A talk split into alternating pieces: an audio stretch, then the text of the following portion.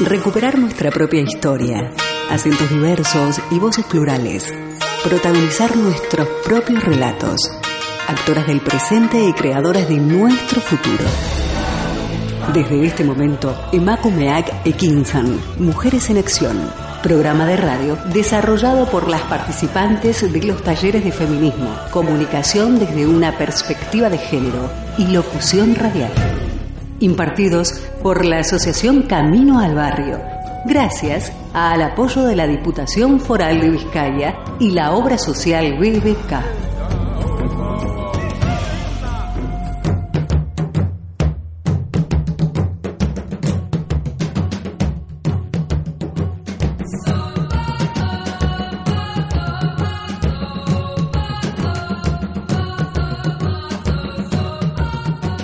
Buenas tardes, bienvenidos a una nueva emisión de su programa Emakumeart Ekinshan, Mujeres en Acción. Yo soy Cintia Escobar Luna y me acompaña en los micrófonos de Candela Radio, Merian Gerling. Hola Mary, ¿cómo estás? Hola Cintia, aquí estamos en Radio Candela. Hola Miguel y esperamos que este programa sea un programa muy interesante. Sí, recuerden que pueden escucharnos desde cualquier parte del mundo a través de www.candelaradio.fm. También pueden encontrarnos en Facebook como Candela Radio Bilbao. Y si quieren revivir este y otros programas, pueden hacerlo por medio de la plataforma Evox. Proponemos el asalto a la palabra, escuchar, plantear, debatir. Hoy, en Emakumeak Ekinsan, Mujeres en Acción, abordaremos los siguientes temas.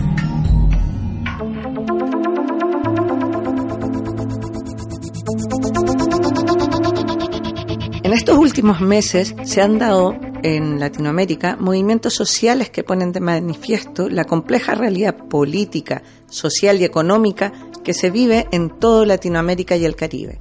Hoy, en nuestro programa, hablaremos del neoextractivismo, una problemática que atraviesa todo el territorio de Latinoamérica y el Caribe, llamado por nuestros pueblos originarios como Abyayala, que significa tierra de sangre vital. En la segunda parte estaremos conversando con Lolita Chávez, autoridad indígena del pueblo originario Maya Quiché, ubicado en Guatemala. Ella es feminista comunitaria, defensora de los derechos humanos, defensora de la vida y de la tierra, a quien tuvimos el privilegio de conocer durante los talleres de radio, feminismo y género. Y también ella participó en las jornadas feministas de Euskal Herria. Bueno, continúen en nuestra sintonía. Por ahora los dejamos con Lejos de la ciudad de muerto, cantautor murciano que en su tercer disco Vientos del Sur incluye esta bella canción que hace referencia a la lucha de los pueblos originarios frente a la destrucción que ejerce el capitalismo. Seguimos adelante con nuestra lucha. No descansaremos hasta lograr la democracia, libertad, justicia. Que ya no pongan más en vergüenza nuestra dignidad indígena. indígena, indígena, Vengo del aire caliente que mueve el cañaveral. Traigo el olor a mi gente del limón y de azar.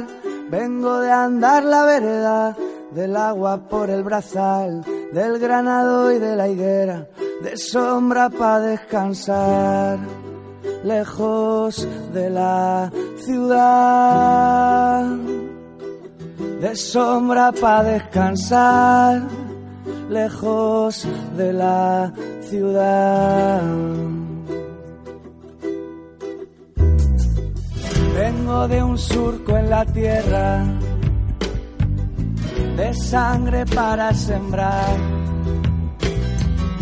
del sudor con que se riega la flor de la libertad. Vengo de un pueblo valiente, de gente que lucha el pan, con las uñas y los dientes, frente a esos otros que van vendiendo el suelo que pisa tratándose de comprar y no conocen la vida y son esclavos del mal. Andan con falsa sonrisa y rondan la oscuridad. No saben de dónde vienen a dónde van. ¿Entendieron lo que? ¿Entendieron lo que?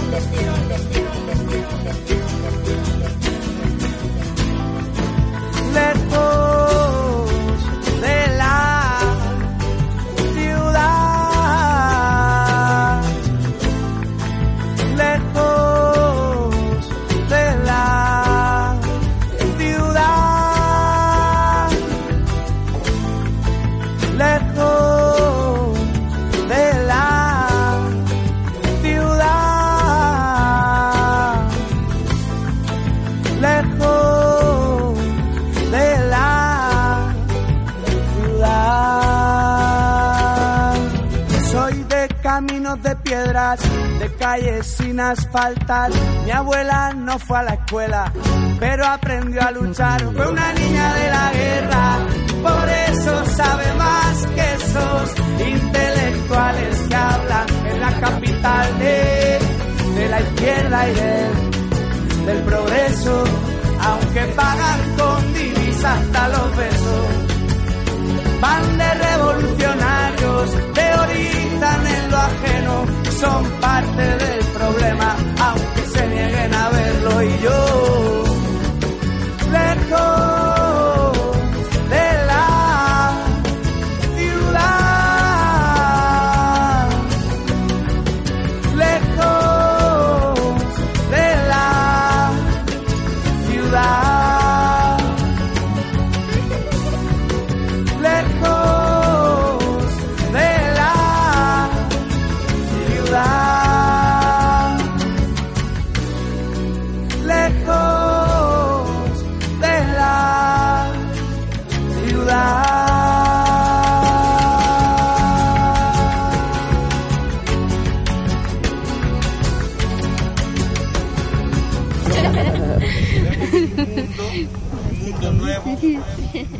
todos.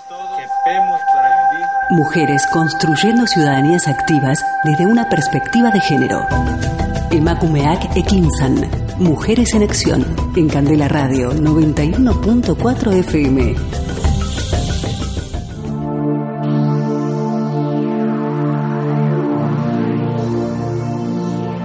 Estamos de regreso en Emakumeak Ekinshan, Mujeres en Acción.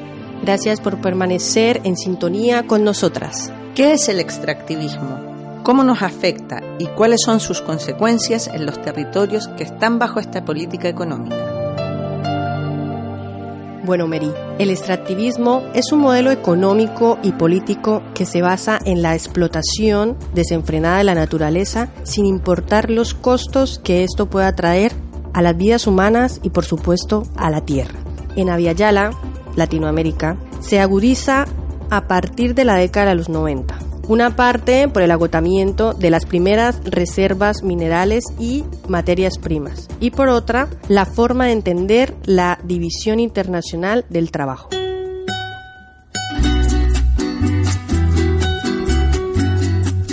Es decir, Cintia, que los países del norte son los que demandan los recursos y los países del sur son quienes los proveen. Es decir, es una nueva forma de colonización basada en la explotación. Los países del norte global se enriquecen mientras los países del sur global se empobrecen.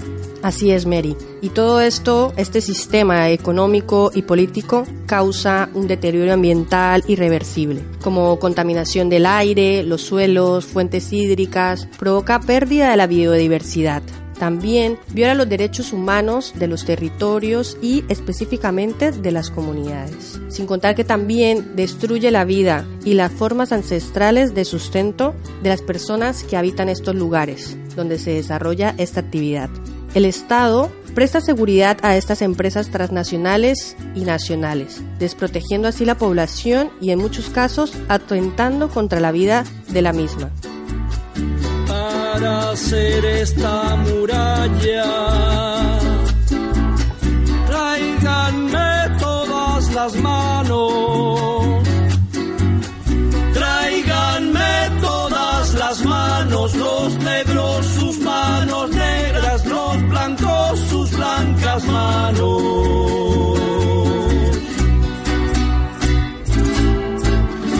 Una muralla que vaya.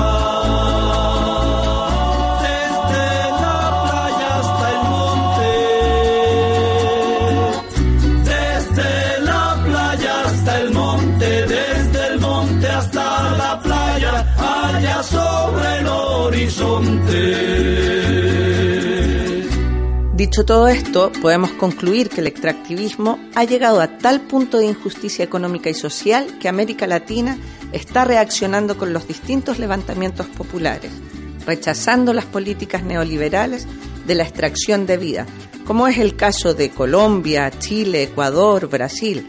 Pero también cabe señalar que la presión económica internacional es tan profunda que llega a producir incluso golpes de estados, tales como es el caso de Bolivia, Honduras, Guatemala, entre otros, para de esta manera poder beneficiar a la frontera extractivista de los recursos de la tierra.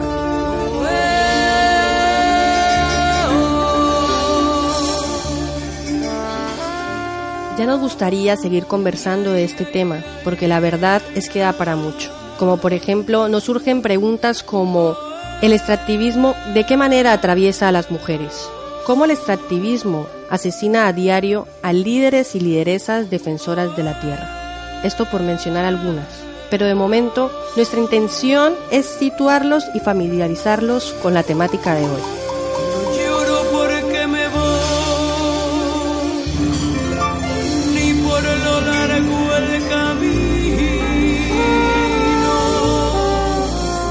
Los dejamos con la siguiente canción. Se llama Plata Tata, es de Mon Laferte y contarles que ella es chilena.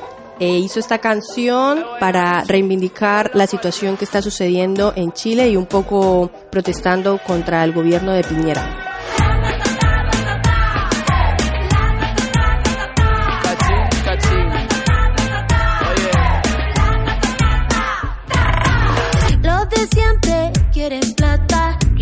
Culo forradito la rata. A los papitos de corbata se los come con limón esta gata. Tengo el cumbión, tengo calentura. Y perreo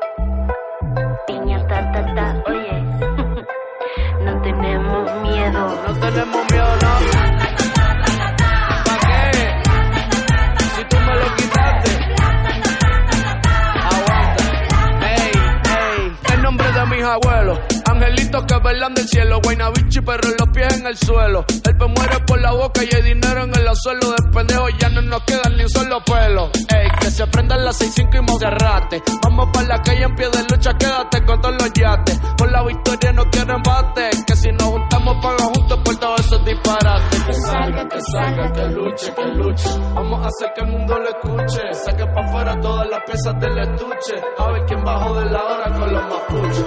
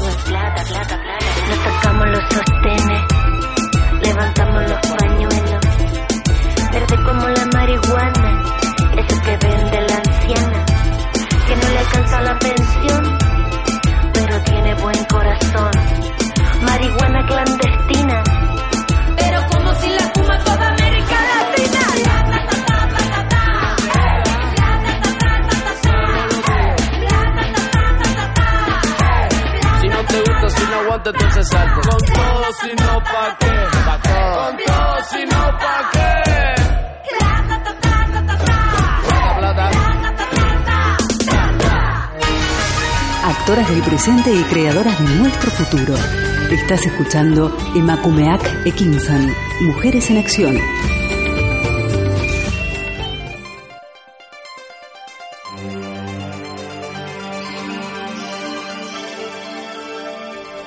Somos antineoliberales, antirracistas, antipatriarcales, porque todas estas expresiones son de violencia. Lolita Chávez. Hoy tenemos el honor de compartir micrófonos con Aura Lolita Chávez Ichakik, más conocida como Lolita, feminista, comunitaria, guatemalteca, lideresa y autoridad indígena. Ella es miembro del Consejo de los Pueblos Quiché por la defensa de la vida, madre naturaleza, tierra y territorio, CPK. También es defensora de los derechos humanos en Guatemala y en todo Abyayala. A Lolita la ha marcado su lucha por la defensa de los territorios, la constante amenaza que pesa sobre su vida, la persecución de las empresas transnacionales y del gobierno de Guatemala, la constante criminalización y los más de seis intentos de asesinato la llevaron en el año 2017 a abandonar forzosamente su tierra. Cuatro meses después de salir de su país y de encontrarse bajo el programa de protección temporal del gobierno vasco para, para defensoras, en el 2017, Lolita fue nominada finalista al premio Sarajov del Parlamento Europeo. En diciembre del mismo año, la Agencia Vasca de Cooperación para el Desarrollo le otorgó el premio Ignacio Ellacurría por su trabajo en la defensa de derechos humanos. Las multinacionales no entienden que llegamos a dar la vida por defender el derecho a existir de la tierra. Una frase muy, no solo muy bella, sino que con mucho contenido que, que hace que empecemos también contigo esta entrevista, Lolita. Primero agradecerte que estás aquí presente con nosotros, eh, porque nos estás brindando tu tiempo, que sabemos que es limitado, no solo por el, por el hecho de que vas denunciando por distintos sitios, sino que por tu movilidad territorial también. Entonces, primero agradecerte, agradecer también a Cintia y por supuesto a Radio Candela que nos da el espacio para poder hablar de temas tan interesantes como el que hablaremos hoy, que es el de la coyuntura de Abyayala en estos momentos. Bueno, Lolita, te damos la bienvenida y Eh,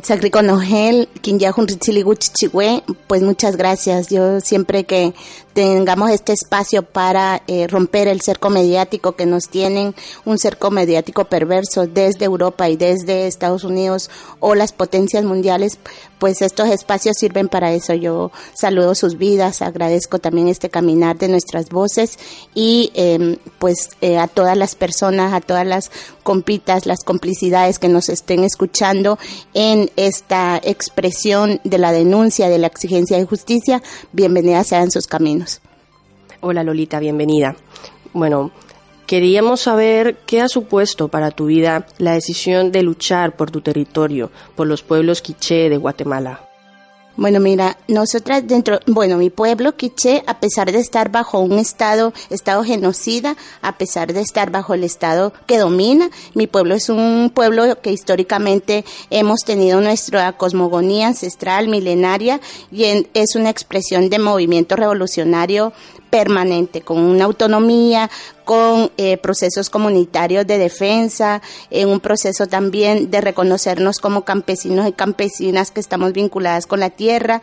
A pesar de los genocidios, siempre las abuelas y abuelos nos han dado también herramientas, estrategias para levantarnos y eh, resurgir como semilla que brota. Entonces, a pesar de todas las invasiones que hemos tenido y todas las expresiones de genocidio, tenemos esperanza de reconstituirnos y eso lo hemos demostrado milenariamente y es por eso que nosotras resistimos, pero también no solo resistimos para vivir, sino tenemos un modelo diferente al modelo neoliberal que está cayendo este cruelmente y está este demostrando que es un modelo genocida, un modelo también que está en contra de la vida y en contra de eh, la relación de unidad con la madre tierra. Entonces sí tenemos un modelo que es totalmente antineoliberal, anticapitalista, antipatriarcal. Eso es lo que nos mueve en mi pueblo y mi pueblo está también vinculado a, mira, eh, la, la, el territorio de Guatemala podemos decir que es, estamos en un estado, eh, un terrorismo de Estado. Eso tenemos que entenderlo, porque si no entendemos el contexto donde estamos, hay planteamientos perversos de los gobiernos que han pasado que pueden mover a, a la gente. Pero cuando tenemos los datos, por ejemplo ahora, en pleno 2019, cuando hablamos de que han asesinado en lo que va del año a 571 eh, mujeres y que dentro de estas de los asesinatos han habido eh, eh, feminicidios y que estos feminicidios están dentro de los 16 a los 30 años tenían las, las compañeras que han sido asesinadas, pero cuando entendemos también que el INASIF da datos en donde se reconocen 6.842 eh, delitos sexuales contra las mujeres y cuando vemos que hay 85.619 embarazos forzados eh, que provienen de los delitos sexuales y que han dejado embarazadas a niñas, adolescentes de 10 a 19 años. Y cuando entendemos que la que las muertes maternas están siendo principalmente eh, en los pueblos originarios, que el 71% de las muertes maternas en Guatemala eh, eh, son de los territorios de los pueblos originarios, o cuando entendemos que calcinaron a niñas defensoras el 8 de marzo del 2017, que eran niñas que habían expresado la tortura, violencia sexual, o los odios contra las lesbianas, las transexuales, bisexuales, intersexuales, homosexuales, eh, eh, cuando entendemos ese contexto perverso es cuando reconocemos que la lucha es tan importante como la vida. Un poco también nos gustaría que nos contaras cómo unes esto a la lucha que también parte desde tu pueblo, pero también se da en todo el contexto de Abya con relación a las transnacionales y la defensa, por supuesto, de la tierra, del agua y los territorios. Sí, mira, cuando nos levantamos en mi pueblo, nosotras le venimos a decir a Europa que este no queríamos más muertes. Yo me acuerdo que venimos en un porque nosotras somos autoridad. Eso es un gran vacío y es una gran deuda histórica que tiene Europa para nuestros pueblos. Eh, porque a mí nunca se me ha reconocido como autoridad en Europa. O sea, a mí se me dice que soy una, a veces se dice indita, a veces aborigen, a veces migrante, o sea, se les, me llaman como se les da la gana, pero siempre he dicho que yo soy eh, defensora que soy feminista y que soy eh, autoridad. Y aquí tendríamos que estar hablando de autoridad autoridad, pero nunca se me ha dado ese estatus. Esa es una expresión racista histórica aquí también. O sea, no es como una embajadora que venga de, de Chile mismo o de, o de, qué sé yo, de México, en fin, se trataría totalmente diferente. A mí me trataron como una india no solo como una india, sino tipificada en Europa como una india bruta, ignorante y que también el folclore estaba permeado sobre mi cuerpo porque yo vengo vestida con mi vestimenta siempre, o sea, nosotras usamos nuestra vestimenta maya siempre. Entonces, ¿qué pasa? Que Yala, mal llamado América, que Yala significa la, cor, la sangre, libre, la sangre vital y nosotras le decimos la sangre vital que corre libre. ¿Qué es lo que está pasando en Aviala? Que todas estas expresiones de los tratados de libre comercio que se tienen allá que es donde está vigente los planes de acuerdos comerciales y eso hay que tenerlo claro. Por eso es que siempre yo señalo que Europa tiene manchadas sus manos con sangre y que lo que está pasando allá tienen planes genocidas desde acá. Ahora no estoy hablando solo de una empresa, estoy hablando de planes. Entonces, ¿qué pasa? Que para o sea, ¿cómo se generaron estos planes? Hay acuerdos comerciales en donde se, se da un, un planteamiento global para rebajar los aranceles, que la llegada de, de, Europa allá de las empresas transnacionales les, les ofrecen entregar nuestros bienes a mercados libres. Eh, eh, se niega también, o sea, se, se genera también que eh, quien va a legislar a nivel mundial es la Organización Mundial del Comercio. ¿Qué, significa eso?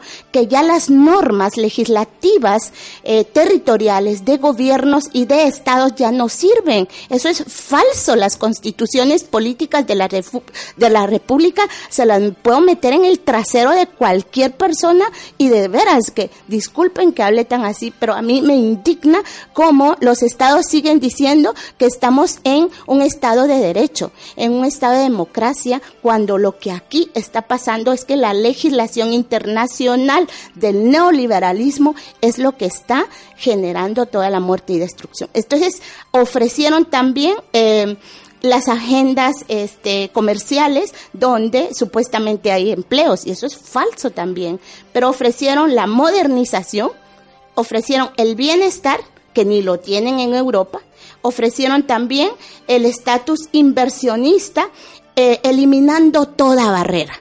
Así fueron los tratados de libre comercio en todo Aviala. Yo te puedo decir la, eh, los eh, tratados solo con Guatemala. O sea, tenemos tratados de libre comercio con este enfoque en donde eliminan las barreras y para eh, los gobiernos entreguistas, los pueblos originarios somos la, la principal barrera. Somos también el, el ¿cómo nos dicen? El, el enemigo interno. Entonces, ¿qué está pasando? Óiganse bien Solo Guatemala tiene tratado de libre comercio entre México, Costa Rica, El Salvador, Guatemala, Honduras, Nicaragua, el cual está en vigencia. Tiene tratado de libre comercio entre la Unión Europea y Costa Rica, El Salvador, Guatemala y Nicaragua está vigente. Tratado de libre comercio entre Centroamérica y República Dominicana, con vigencia también. Tratado de libre comercio entre la República Dominicana, Centroamérica y Estados Unidos, conocida como CAFTA, que también ustedes lo han de conocer, Tratado de Libre Comercio entre República de Guatemala y República de China y Taiwán, eh, Tratado de Libre Comercio entre la República de Colombia y El Salvador, Guatemala y Honduras, Tratado de Libre Comercio entre Colombia, El Salvador, Guatemala y Honduras, Tratado de Libre Comercio Centroamérica, Chile, eh, que está en vigencia. Entonces, todos estos tratados son lo que nos tiene la legislación del genocidio o sea, el genocidio no pasa solo por el gobiernito de un Estado en Aviala, pasa por todas esas políticas genocidas de Europa hasta donde cualquier eh, potencia mundial, pero también cualquier, ya no hablamos solo eh, de eh, un tratado vinculante entre dos países, estamos hablando de tratados globales.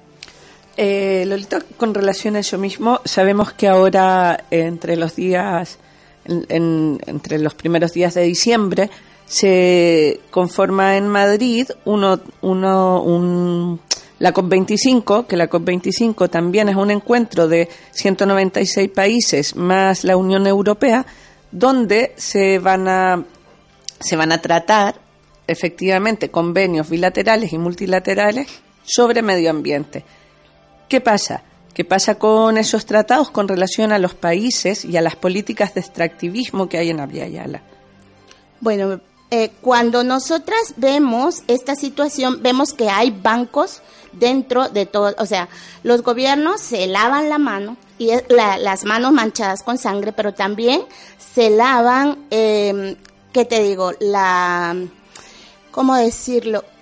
O sea, es como un lavado de cara ¿me entiendes? Entonces, viene las Naciones Unidas hipócritamente y viene el Banco Mundial y todos estos bancos que están vinculados con los intereses que ya te mencioné de los tratados, y entonces dice, bueno, hay un calentamiento global y hay un um, cambio climático y empiezan a dar supuestas eh, respuestas a esos dos problemas mundiales que está pasando la madre tierra. ¿Qué es lo que pasa ahí? Que están dando eh, eh, em, respuestas o soluciones falsas porque lo que es Red Más y Red Plus es también la codicia vinculada a la economía verde. ¿Y qué es la economía verde? Ponerle precio al árbol como una mercancía, no como un bien común ni como la red de la vida que decimos en Quiche. ¿Por qué Quiche lo está señalando y por qué nos está silenciando Guatemala? Porque USAID, que es uno de los que está vinculado a estos programas, llega a las comunidades y le dice que eh, ese bosque ya no, no, o sea, tiene que privatizarse y que no esté vinculado con los pueblos originarios. Y nosotros decimos, ¿cómo nosotras nos vamos a salir del bosque y de la montaña si quiche significa ki, muchos che árboles? O sea, somos gente vinculada a la comunidad de montañas. O sea, los árboles son nuestros hermanos árboles y hemos convivido milenariamente así. Entonces, ¿qué dice eh, Naciones Unidas? Que nos tenemos que retirar porque van a ser esos paraísos eh, este, de verdes y que tienen que dar el soporte de pulmón para la humanidad y que les vale los pueblos originarios. O sea, nos matan a los pueblos originarios para mantener vivo un árbol que es para comercializar, porque van y siembran este, árboles como los pinos, cipreses y eucalipto, que lo han hecho Europa.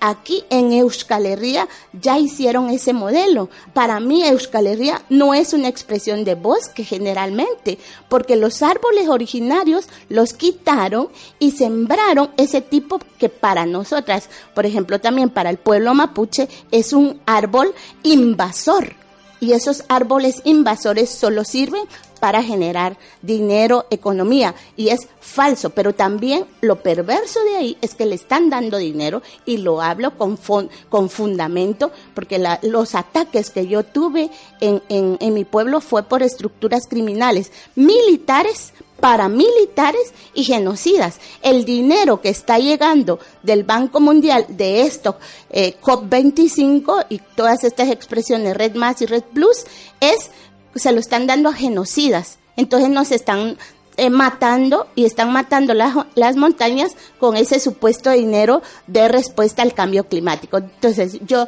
pediría que los pueblos vayamos como un anticop 25, anticop 25 que está en Madrid y que está vinculado con el genocidio que está pasando en Chile, porque eh, COP25 iba a ser eh, desarrollado en Chile y perversamente el Estado español vino y eh, se ofreció porque no quería que este, eh, se evidenciara el genocidio, la tortura que está pasando en Chile. Estamos escuchando a Lolita Chávez, feminista comunitaria y autoridad ancestral del pueblo maya quiche.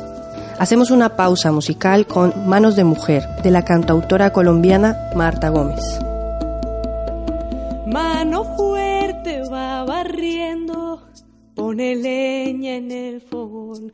Mano firme cuando escribe una carta de amor manos que tejen haciendo nudos, manos que rezan, manos que dan, manos que piden algún futuro para no morir en soledad. Allá,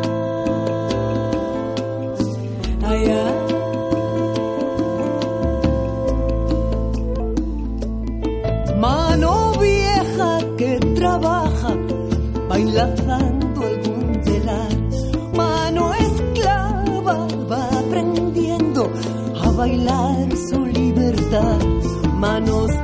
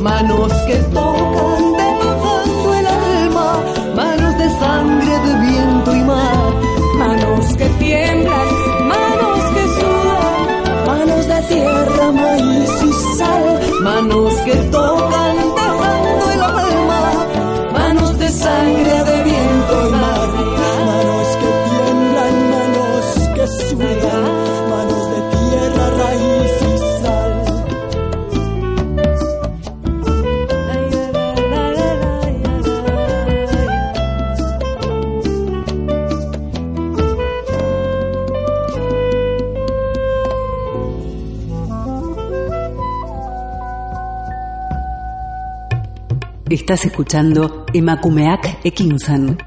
Mujeres en Acción en Candela Radio 91.4 FM y www.candelaradio.fm.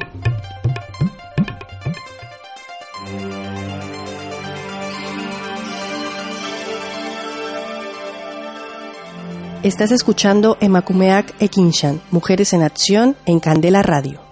Lolita, con todo lo que nos hablas sobre el expolio de las empresas transnacionales y los territorios de América Latina, con los tratados dentro del contexto ne- neoliberales y por supuesto la criminalización de la defensa de la tierra, nos gustaría que nos contaras cómo esta situación atraviesa tu vida. Nosotras como defensoras territoriales, defensoras de la vida, queremos estar vivas y libres. Y eso es un mandato que tenemos de vida. De, nosotras no queremos ser mártires. Pero también se nos tiene que escuchar, porque no es justo que cuando estamos diciendo que estamos criminalizadas y estamos judicializadas, Europa no entienda qué es una defensora, porque aquí nos traen como eh, que somos las defensoras y que estamos perseguidas, que nos quieren matar. Vale, yo tuve seis intentos de asesinato y lo llevo, pero también estoy judicializada y los programas no están entendiendo eso. Entonces, ¿qué es lo que pasa? Que allá, entonces, esos judici- la- esas expresiones judicia- de judicialización en donde hay, eh, me, me generaron expedientes, expedientes falsos, expedientes también que vienen de un código penal que estructuraron y actualizaron dándole vigencia dentro del, eh, del lo- los diputados, el Congreso entreguista ac- actualizó y ubicó ese, mm, ese código penal para eh, criminalizar a las autoridades, principalmente a los pueblos y a las defensoras y defensores territoriales. Entonces, ¿qué es lo que está pasando? Que ese código penal lo están usando, aprovecharon también dentro del programa de pro- que yo salí por el programa de protección para agilizar eso. De los expedientes que se tenían, yo no tenía abogado ni abogada porque es muy caro en Guatemala. Entonces, quienes tienen abogadas a su servicio son las empresas porque pueden pagarlo y porque pueden sostenerlo por muchos años. Los juicios tardan muchos años, el litigio, los litigios maliciosos tardan muchos años. En principio, porque el armado de expedientes, como lo hace el Ministerio Público, que para nosotras es una expresión de investigación en contra, no es a favor, sino en contra, y la judicialización eh, es un, eh, eh, son peritajes largos. Entonces, ¿qué es lo que pasa? Tenía un montón de expedientes abiertos cuando eh, lanzamos esta campaña de decir también soy judicializada, pero yo no soy criminal, soy defensora, porque eh, también hay que ver eso, que a mí se me dice en todos los medios de comunicación en Guatemala que soy criminal cuando también está, eh, yo tengo medidas cautelares de la Comisión Interamericana de Derechos Humanos. ¿Y qué hace el Estado de Guatemala para justificar que se me quite? Entonces le envía un informe en donde le dice que yo soy un atentado contra la seguridad nacional y que soy un atentado contra la Constitución Política de la República. Eso es ser terrorista. Aparte de los litigios que se están llevando, tengo el, el, como el perfil de terrorista. Yo no soy ninguna terrorista y lo he dicho. Pero, entonces, ¿qué pasa? Estos expedientes están abiertos y me dicen, si regresa, va a la cárcel, o a la cárcel o, al cementerio. Entonces, ¿qué hicimos? Tenemos dos vertientes. Una que es la defensa y otra es la acusación a los genocidas. Porque no sé, o sea, denunciamos todos los intentos de asesinato y todos han quedado impunes. Y los mismos que están vinculados al intento de asesinato, hicimos un litigio estratégico eh, con peritajes. Ahora tenemos peritajes gracias a un esfuerzo colectivo que se está haciendo allá en Guatemala, pero también con las expresiones de organizaciones que se unieron. Y entonces ahora hay un litigio. ¿Qué es lo que saca este litigio? Eh, eh, estos análisis, que las estructuras criminales es- son varias. No puede hacerse un análisis simplista porque hay redes locales de, de proyectos políticos criminales, redes criminales clientelares de corrupción, redes criminales de microcaptura del Estado, redes criminales de impunidad y redes criminales de criminalización. O sea, no es está el ejecutivo, el legislativo y el judicial vinculado a la intención de meterme a la cárcel. No es un simplista de, de uno que me quiso denunciar, no, hay un todo una estructura grande. ¿Qué pasa con esto? Ya estamos viendo entonces que eh, quiénes son los actores de, de- de represión que son Abemilgua, que está vinculado con los genocidas, las EXPAC, también vinculado a los genocidas, los alcaldes, eh, hay alcaldes vinculados, hay diputados vinculados, partidos políticos, instancias del Estado como las de los bosques y pues otras expresiones también criminales. ¿Qué es lo que está pasando? Ahora eh, hay un fuerte vínculo con el sistema jurídico maya donde las autoridades del sistema jurídico maya está diciendo hay que ver cómo hacemos frente para que Lolita regrese. Hay una esperanza de presionar desde abajo a través de la organización, a través de la presión social, a, través de los procesos asamblearios, que somos muchos procesos, a que yo regrese. Esa es mi inspiración, a no regresar a la cárcel y a- o al cementerio, por pura organización comunitaria, nada que ver con el Estado. Lolita, has mencionado en, en- en esta conversación que estamos teniendo muchas muchas cosas, ¿no? Dentro de esas cosas que has mencionado, has mencionado que tú llegaste por un programa de protección, un programa de protección que te brinda, eh, entiendo que el Estado español. Entonces, cuéntanos un poco cómo, cómo ese programa de, de protección te da una condición o estatus de refugiada en, en España, en el Estado español, y qué pasa, en definitiva, con tu día a día. Porque, claro, una cosa es tener un estatus y otra cosa es lo que pasa en el cotidiano, ¿no es cierto? Entonces, ¿cuál es la movilidad territorial que estás teniendo que tener? ¿Cómo, cómo, estás cómo este estatus de refugiada te permite llevar tu vida o no te permite llevarla? Entonces, sí nos interesa un poco saber, porque muchas veces estamos muy lejos de esa realidad de qué pasa con las personas refugiadas. Ya, ve, mira, acá, bueno, yo podría contarles de que este estatus es un estatus de refugio falso, porque nosotras entendemos como refugio a otro, otra expresión de vida. Esto es falso y hay que desmontarlo, des, des, ¿cómo se podría decir? Como eh, dar, darlo, o sea, darlo a conocer, porque si no, allá en Aviala se hacen otra idea de este de este estatus.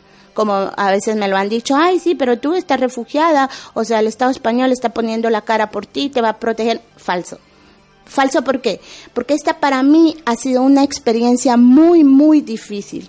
Y muy difícil porque eh, yo entendía como protección internacional a otro rollo. En principio lo legal me está costando. En los pa- el, el tema de los papeles como una garantía para movilidad ha sido lo más brutal que, que yo me he imaginado. ¿Por qué?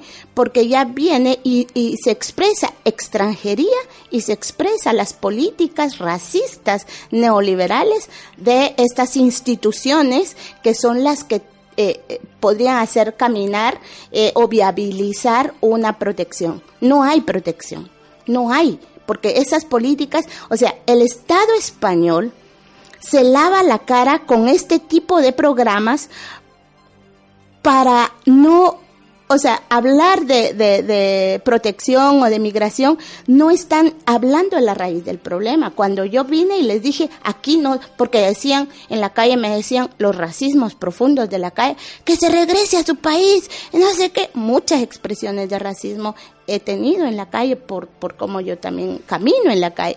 Entonces esas expresiones eh, neoliberales racistas, genocidas, también acá, que nos marcan el cuerpo, nos marcan nuestro territorio de vida, este, el Estado español tiene que reconocer que sus políticas expresan que no quieren aún, no quieren a refugiados o refugiadas ni a migrantes.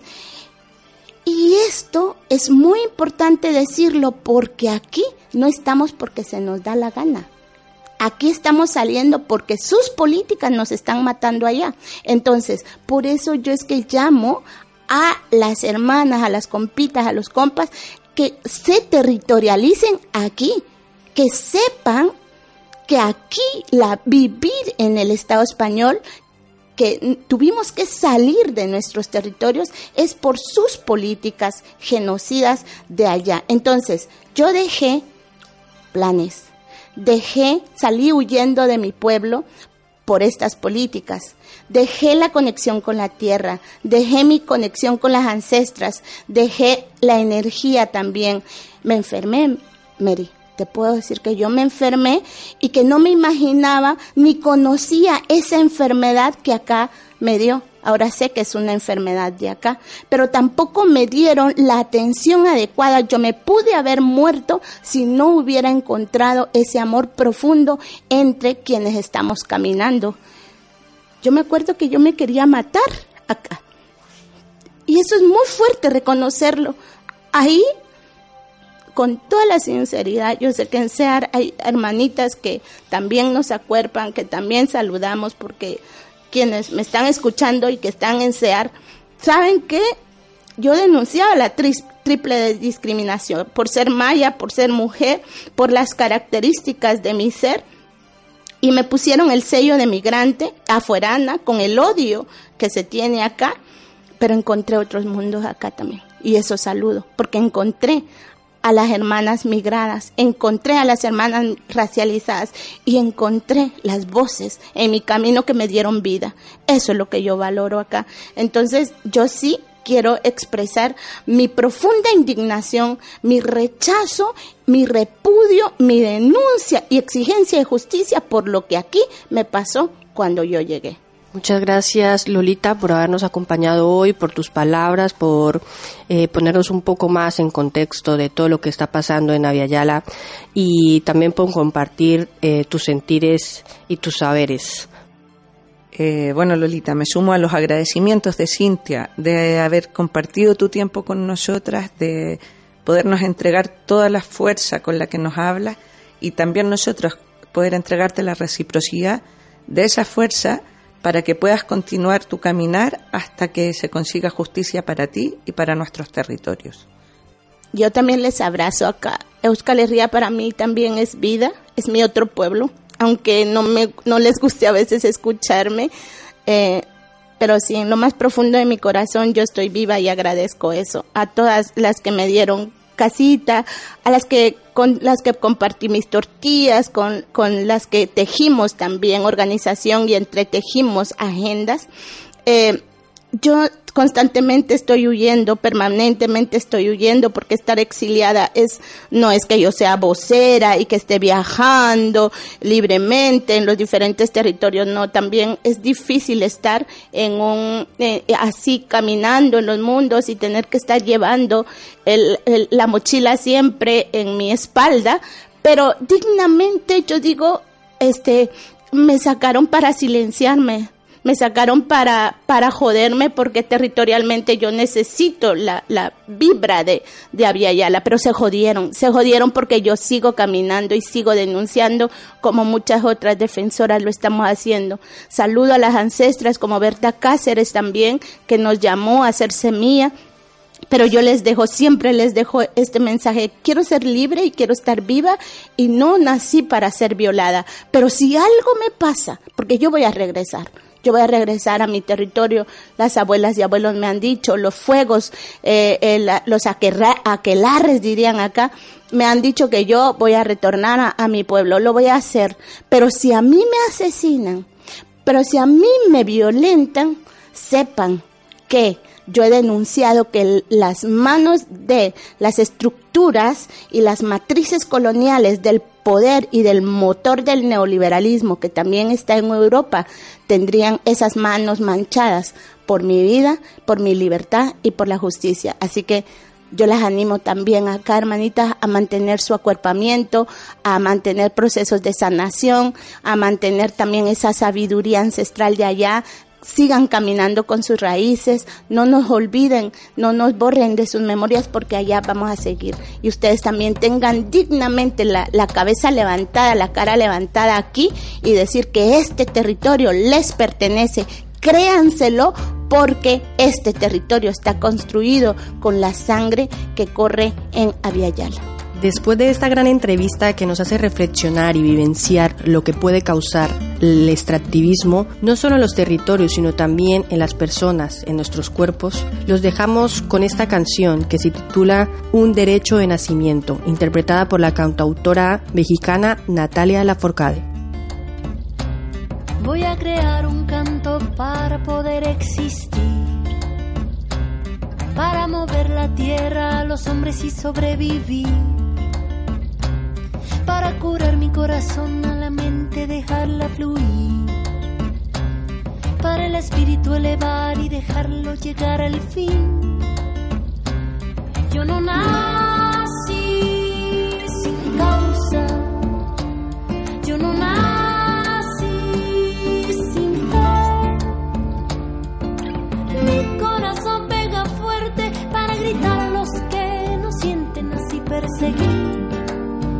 a la felicidad. Voy a crear un canto para el cielo respetar,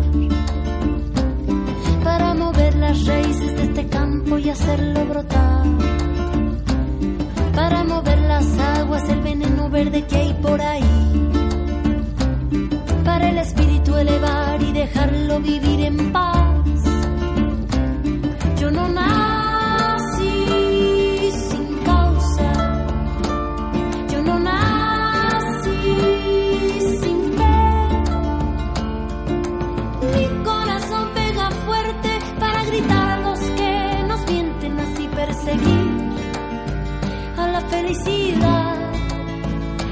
así perseguir a la felicidad, que es un derecho de nacimiento, es el motor de nuestro movimiento, porque reclamo libertad de pensamiento, si no la pido es porque estoy muriendo, es un derecho de nacimiento, mirar los frutos que dejan los sueños, en una sola voz y un sentimiento, y que este grito limpie nuestro viento, voy a crear un canto para poder exigir que no le quiten a los pobres lo que tanto les costó construir. Para que el oro robado no aplaste nuestro porvenir. Y a los que tienen de sobra no les cueste tanto repartir. Voy a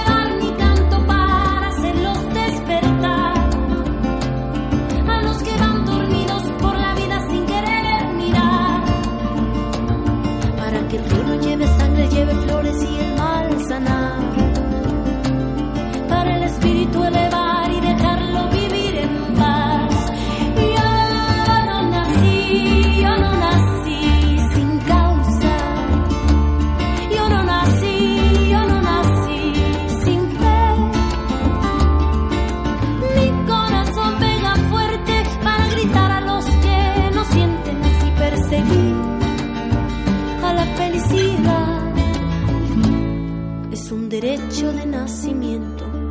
Es el motor de nuestro movimiento, porque reclamo libertad de pensamiento. Si no la pido es porque estoy muriendo, es un derecho de nacimiento. Mira los frutos que dejan los sueños en una sola voz y un sentimiento, y que ese grito limpie nuestro viento. Es un derecho de nacimiento, es el motor de nuestro movimiento, porque reclamo libertad de pensamiento. Si no la pido es porque estoy muriendo. Es un derecho de nacimiento. Mira los frutos que dejan los sueños en una sola voz y un sentimiento, y que ese grito limpie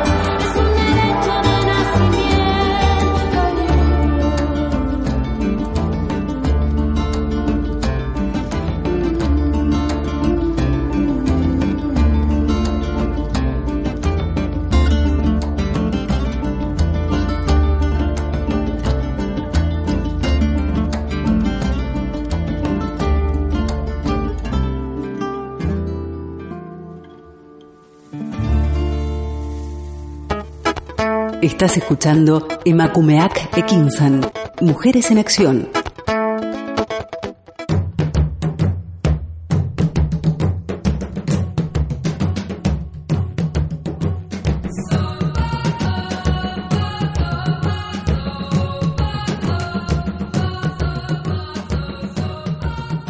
Bueno, Cintia, ha sido un gusto haber compartido contigo los micrófonos de Candela Radio. Para mí también ha sido un placer haber hecho parte de este espacio. Esperamos que este contenido haya sido de su interés. Hasta la próxima.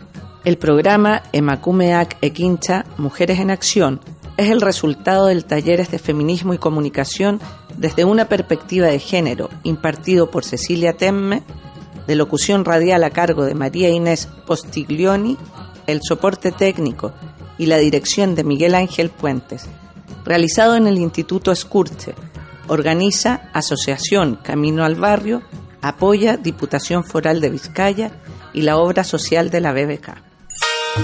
El programa llega a su fin, pero nosotras, Emakumeak Ekinchan, Mujeres en Acción, volveremos en una próxima emisión con más temáticas de tu interés. Aquí, en candelaradio.fm. Gracias al apoyo de la Diputación Foral de Vizcaya y la obra social BBK.